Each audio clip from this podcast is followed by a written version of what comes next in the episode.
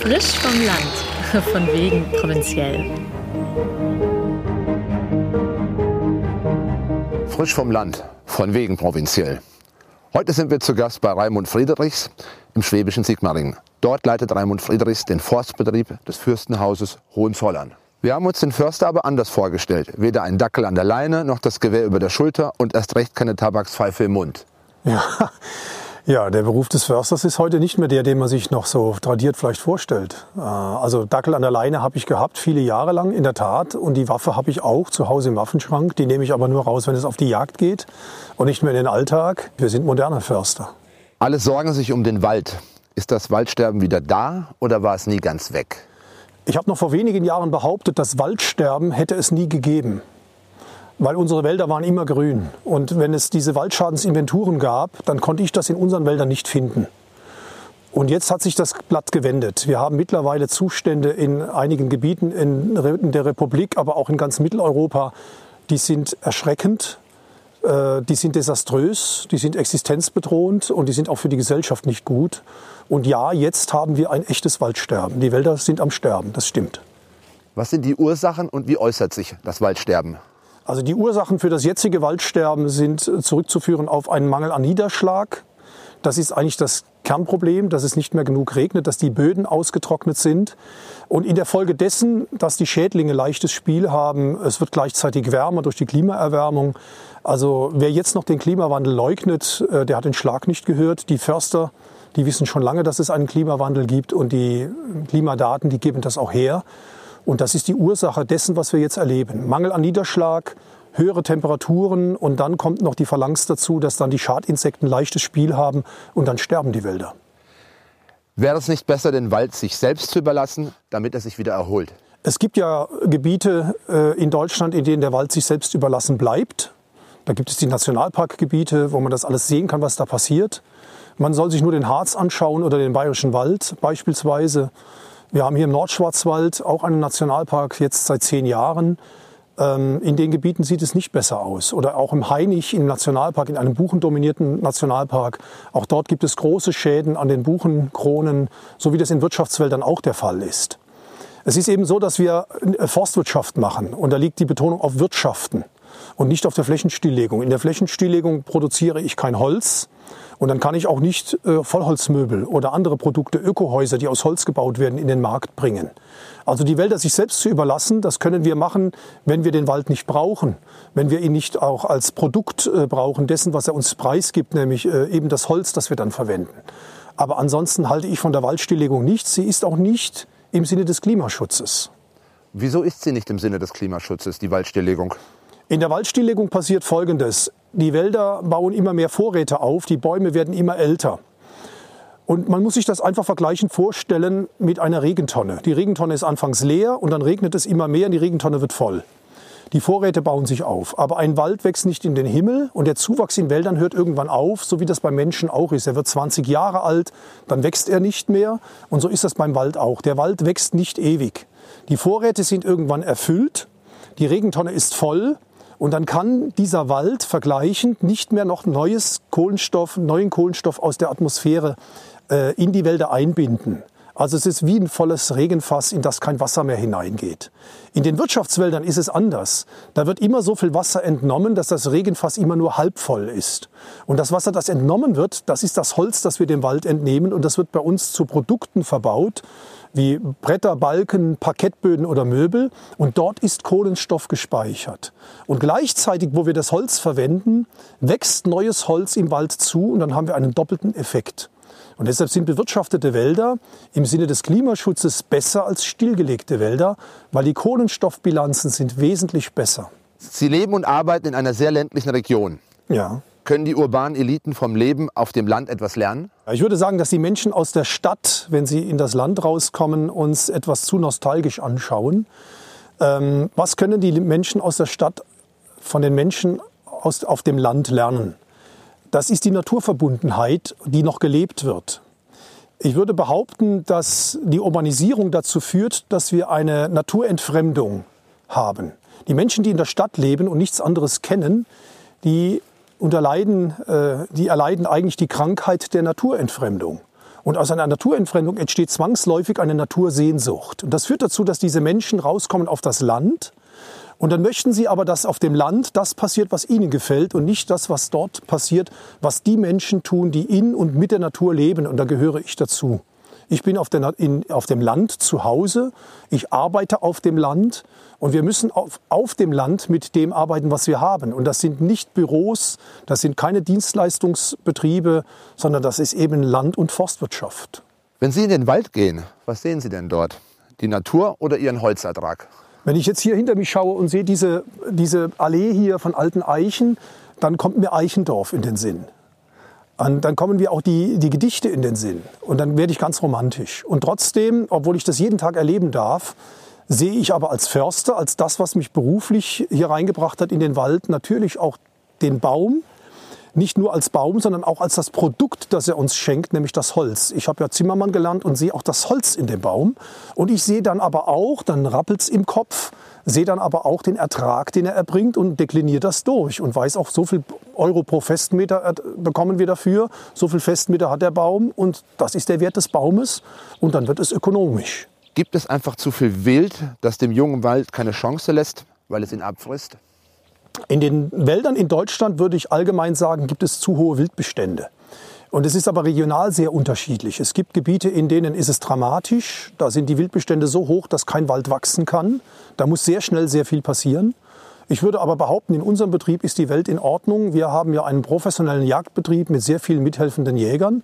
Und bei uns ist oberste Priorität, dass wir überall die Baumarten, die wir möchten, das sind auch Nebenbaumarten, nicht nur Hauptbaumarten, dass wir die ohne Schutz hochkriegen, ohne dass wir die extra schützen müssen. Das heißt, wir haben äh, angepasste Wildbestände in unseren Wäldern. Und wenn wir das nicht hätten, dann würden wir sie herstellen. Auf was sind Sie als Förster besonders stolz?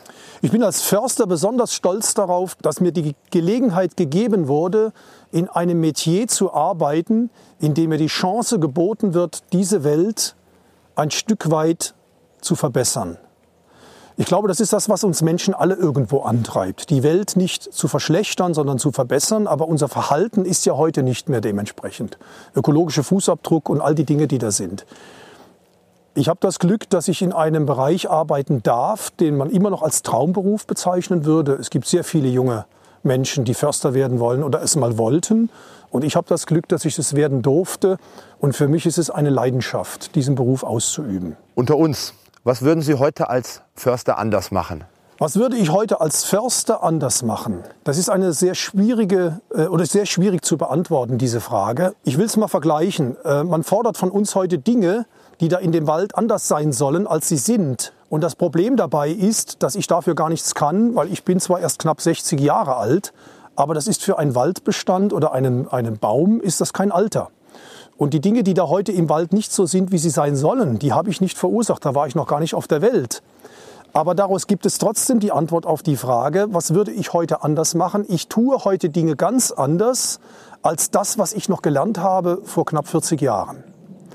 Und das heißt, wir tun heute mehr Mischung in die Wälder reinbringen. Wir versuchen uns auf mehr äh, Beine zu stellen, nicht nur auf Holzertrag auszugehen. Wir haben einen Ruheforst, wir eröffnen nächstes Jahr den zweiten.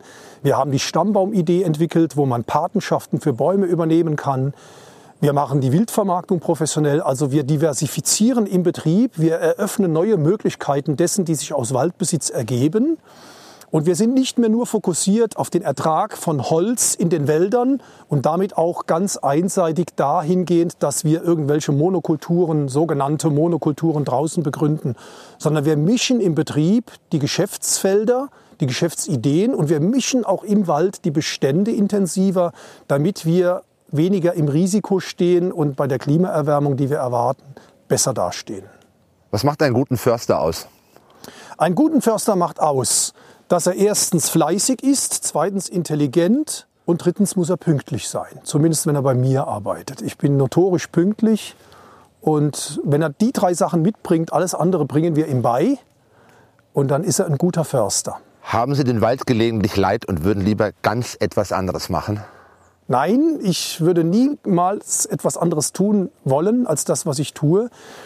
Es ist das Einzige, was schwierig ist, ist mit meiner Frau in Urlaub gehen. Das sollte entweder auf dem Schiff sein oder in der Wüste, weil in dem Moment, wo wir uns bewegen, wo Wälder sind, ist das kein richtiger Urlaub, weil ich kann da einfach nicht abschalten.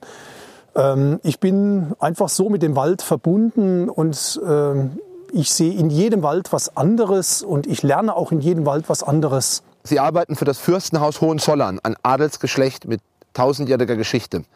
Ist das manchmal mehr Bürde als Würde? Also in so einem tradierten Haus arbeiten zu dürfen, wie mir das jetzt widerfahren ist mit dem, hier beim Fürsten von Hohenzollern, ist für mich das Schönste oder das Glückseligste, was einem passieren kann, weil wir bauen hier auf Traditionen auf, äh, auf einer lange gelebten Tradition, dass wir vom Wald leben und mit dem Wald leben. Und ähm, das ist keine Kurzlebigkeit und das ist ein Geschichtsbewusstsein auch, das da entsteht. Also ich bin wahrlich kein geschichtsbewusster Mensch, aber ich habe das hier gelernt, wie wichtig das ist und wie wichtig das auch mit meinem Leben zu tun hat. Also wir sind ja alle irgendwo verankert in der Geschichte als Menschen. Wir kommen aus einer Familie und wir haben Vorfahren. Und hier ist das in dem Haus, hat das so eine hohe Bedeutung, hohen Stellenwert. Da wird einem erst die Bedeutung von der Generationenfolge bewusst und das ist etwas, was wir auch im Wald haben. Im Wald arbeiten wir immer in mehreren Generationen mit Naturverjüngung. Und ich glaube, das passt ganz gut zusammen. Der Wald und so ein altes, tradiertes Adelsgeschlecht, das passt sehr gut zusammen. Wie ist die Unternehmensgruppe Fürst von Hohenzollern in die Region eingebunden, außer über reichlich Eigentumsfläche? Die Unternehmensgruppe Fürst von Hohenzollern ist in dieser Region eingebunden, indem sie beispielsweise äh, der größte Arbeitgeber der Region ist, hier im Landkreis Sigmaringen, indem aus der Tradition des Hauses heraus, ehemaliges regierendes Fürstenhaus, der Fürst eine sehr angesehene Persönlichkeit hier ist im Landkreis oder in der Region insgesamt. Äh, und wir sind auch eingebunden durch die Kultur, die wir hier verkörpern. Also durch das Schloss in Sigmaringen, durch die Burg Hohenzollern am Albtrauf bei Hechingen und äh, durch die anderen Kulturgüter und auch das durch das, was wir selbst verkörpern. Also wir repräsentieren ja auch das Haus, wir, haben, äh, wir, wir stellen uns auch da entsprechend und das gehört bei uns auch dazu. So sind wir eingebunden. Sie selbst sind in einigen forstpolitischen Gremien engagiert. Wo beginnt der Lobbyismus? Wo beginnt Lobbyismus? Lobbyismus hat heute eine negative Konnotation und das finde ich etwas bedauerlich. Denn es braucht Menschen, die für das, was sie tun, einstehen. Und es braucht auch Menschen, die für das, was sie tun, das Wort erheben und einfordern in den politischen Gremien, die sehr wenig von dem verstehen, was wir tun, dass es ein sehr wichtiger Sektor ist und dass man diesen Sektor fördern und unterstützen muss. Denn wir alle brauchen diesen Wald. Eine deutsche Gesellschaft ohne Wald ist schon alleine von der Historie her undenkbar. Und ich glaube, vieles von dem, was wir heute verkörpern als deutsche Gesellschaft, ähm, hat mit dem Wald zu tun. Und es braucht Menschen, und da zähle ich auch dazu, die sich für den Wald stark machen und dieses Wort erheben. Und das ist ein guter und gesunder Lobbyismus. Viele Organisationen haben unterschiedliche Strategien, um den Wald zu schützen. Wer geht den richtigen Weg? Alle wollen den Wald schützen. Ich kenne niemanden, der sich nicht für den Wald einsetzen würde und würde sagen, ich möchte, dass der Wald geschützt wird. Wir erleben im Moment, dass es sehr viele gibt, die wissen genau, wie man den Wald richtig schützt, aber sie tun nichts dafür. Also sie demonstrieren dafür oder sie kämpfen in irgendwelchen Umweltorganisationen dafür und setzen sich für, die, für das Ändern der Forstwirtschaft in den Wäldern ein. De facto ist es so, wir sind draußen jeden Tag im Wald. Meine Waldarbeiter draußen, das sind Waldschützer, die arbeiten jeden Tag achteinhalb Stunden im Wald und tun sehr viel dafür mit persönlichem Einsatz, dass sich diese Wälder verbessern, dass wir Mischung reinkriegen, dass wir Stabilität reinkriegen, dass wir diese Schäden abmildern. Und wir schützen den Wald und andere reden mir zu viel darüber. Das ist leider so und verstehen zu wenig davon. Warum ist der Wald nicht öffentliches Eigentum für alle? Der Wald ist aus der Historie heraus nicht öffentliches Eigentum für alle, sondern es gibt immer einen Waldeigentümer. Man kann bei uns in der Bundesrepublik nirgends einen Wald betreten, ohne dass es einen Eigentümer gibt. Äh, in Deutschland sind knapp die Hälfte aller Wälder Privatbesitz. Und das ist aus der Geschichte so entstanden. Und es gibt daneben noch den Kommunalwaldbesitz, das sind Gemeindewälder von Städten und Kommunen. Und es gibt noch den Staatsforst und Bundesforst. Bundesforst sind die ehemaligen militärischen Liegenschaften und der Staatsforst ist der Waldbesitz der Länder. Das sind oft auch ehemalige äh, Flächen von Adelshäusern, zum Beispiel von den Königshäusern Baden und Württemberg oder auch von Preußen. Das sind heute alles Staatswaldgebiete. Die wurden praktisch den Häusern entzogen, als die, der Adel nicht mehr präsent war nach dem Ersten Weltkrieg. Und der Privatwaldbesitz, ich bin auch selbst Kleinprivatwaldbesitzer mit 1,2 Hektar, den habe ich käuflich erworben, diesen Wald. Da bin ich rechtmäßiger Eigentümer. Und ich kann nicht verstehen, warum ich das nicht sein soll dürfen. Also ich kümmere mich um diesen Wald und viele andere Menschen sind auch Privatwaldeigentümer. Nur durch das Eigentum und durch die Verantwortung für das Eigentum äh, entsteht Verantwortung. Und diese Verantwortung, der werden wir gerecht. Ist der Wald der deutscheste aller Orte? Ist der Wald der deutscheste aller Orte? Der Wald ist bestimmt ein Ort, der in unserer tiefsten Seele, und zwar, da meine ich wirklich jeden, der hier in diesem, äh, in, in diesem Mitteleuropa zu Hause ist, extrem tief verankert ist. Das kann man ja an vielen Beispielen ablesen. An den Märchen der Gebrüder Grimm, an den Gedichten aus der Romantik, an den Bildern von Caspar David Friedrich. Der Wald ist ein Ort, der in unserer Seele so tief verankert ist, dass wir uns heute leicht wieder anzünden lassen von den Dingen, die den Wald ausmachen. Und das sieht man an, äh, an Literatur, die heute auf den Markt kommt, die den Wald wieder mystifiziert. Wenn Wünsche wahr werden, was erhoffen Sie sich von der Politik? Wenn Wünsche wahr werden, dann hoffe ich, dass es regnet. Und die Politik kann den Regen nicht herbeizaubern. Aber was ich von der Politik erhoffe, ist, dass wir endlich Maßnahmen ergreifen, die diese Klimaerwärmung wirklich ernst nehmen. Wirklich ernst nehmen. Und wirklich die richtigen Weichen stellen. Wir sind die erste Branche, die unter der Klimaveränderung leidet, die darunter ganz konkrete existenzielle Nöte erleidet sind wir die allerersten, die Förster und die Landwirte auch noch. Und die Politik erlebt es jetzt, wenn sie raus in die Wälder geht und schaut sich diese sterbenden Wälder an. Aber für uns ist es in diesen Wäldern schon zu spät. Und wir wissen seit 1979, was kommt. Und es ist bisher sehr wenig passiert. Und das ist meine Botschaft an die Politik. Endlich Dinge, konkrete Dinge tun, die gegen die Klimaerwärmung helfen. Was kann die Politik umgekehrt von der Forstwirtschaft erwarten? Die Politik kann von der Forstwirtschaft erwarten, dass Förster den Beruf nicht ergriffen haben, um Geld zu verdienen, sondern wir sind leidenschaftliche Idealisten. Ich kenne keinen Förster, der nicht aus Idealismus Förster geworden ist. Das ist kein Job, das ist eine Berufung. Und die Politik kann von den Förstern erwarten, dass wir uns um die Wälder kümmern. Wir kümmern uns um unsere Wälder und wir sind die Hüter des Waldes. Zum Schluss das beliebte Spiel Entweder oder mit der Bitte, möglichst häufig sich für eines von beiden zu entscheiden. Forst oder Wald? Forst. Wild oder Wald? Wald. Axt oder Säge? Säge. Monokultur oder Vielfalt? Vielfalt. Waldromantik oder Wirtschaftsstandort? Wirtschaftsstandort. Fichte oder was anderes? Beides. Eigentum oder Enteignung? Eigentum. Förster oder Manager? Beides. Die politische Meinung. Neutral geht gar nicht. Ein Audiopodcast der Konrad-Adenauer-Stiftung.